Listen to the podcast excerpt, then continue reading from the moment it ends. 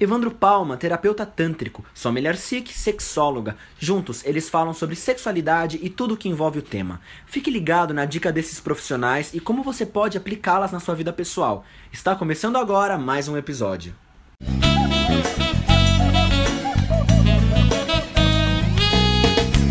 Oi, gente, bem-vindos à Lei do Sexo. Eu, Evandro Palma e a Sommelier Sikh, falando ainda daqueles termos sedução.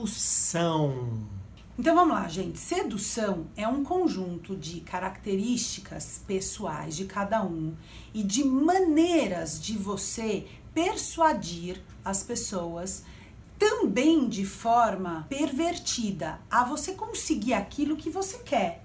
Então é algo que eu posso usar tanto para o bem quanto para o mal.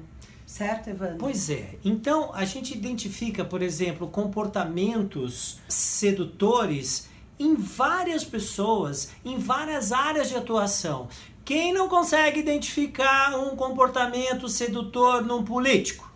Pois Quem é. não consegue Pois é. identificar um Isso. comportamento sedutor, sei lá, no jogador de futebol? Exato. Quem não consegue identificar um comportamento sedutor na sua colega de classe? Ou no seu colega de classe também. Sim. Que só quer conquistar algo e depois muitas vezes nem dá conta daquilo que atraiu. Então, a gente encontra na internet muitos manuais ou receitas ou dicas. Isso. Ah, oito dicas para seduzir uma mulher ou para seduzir um homem. Isso. Né? Na verdade, o que acontece? Nós não temos receita.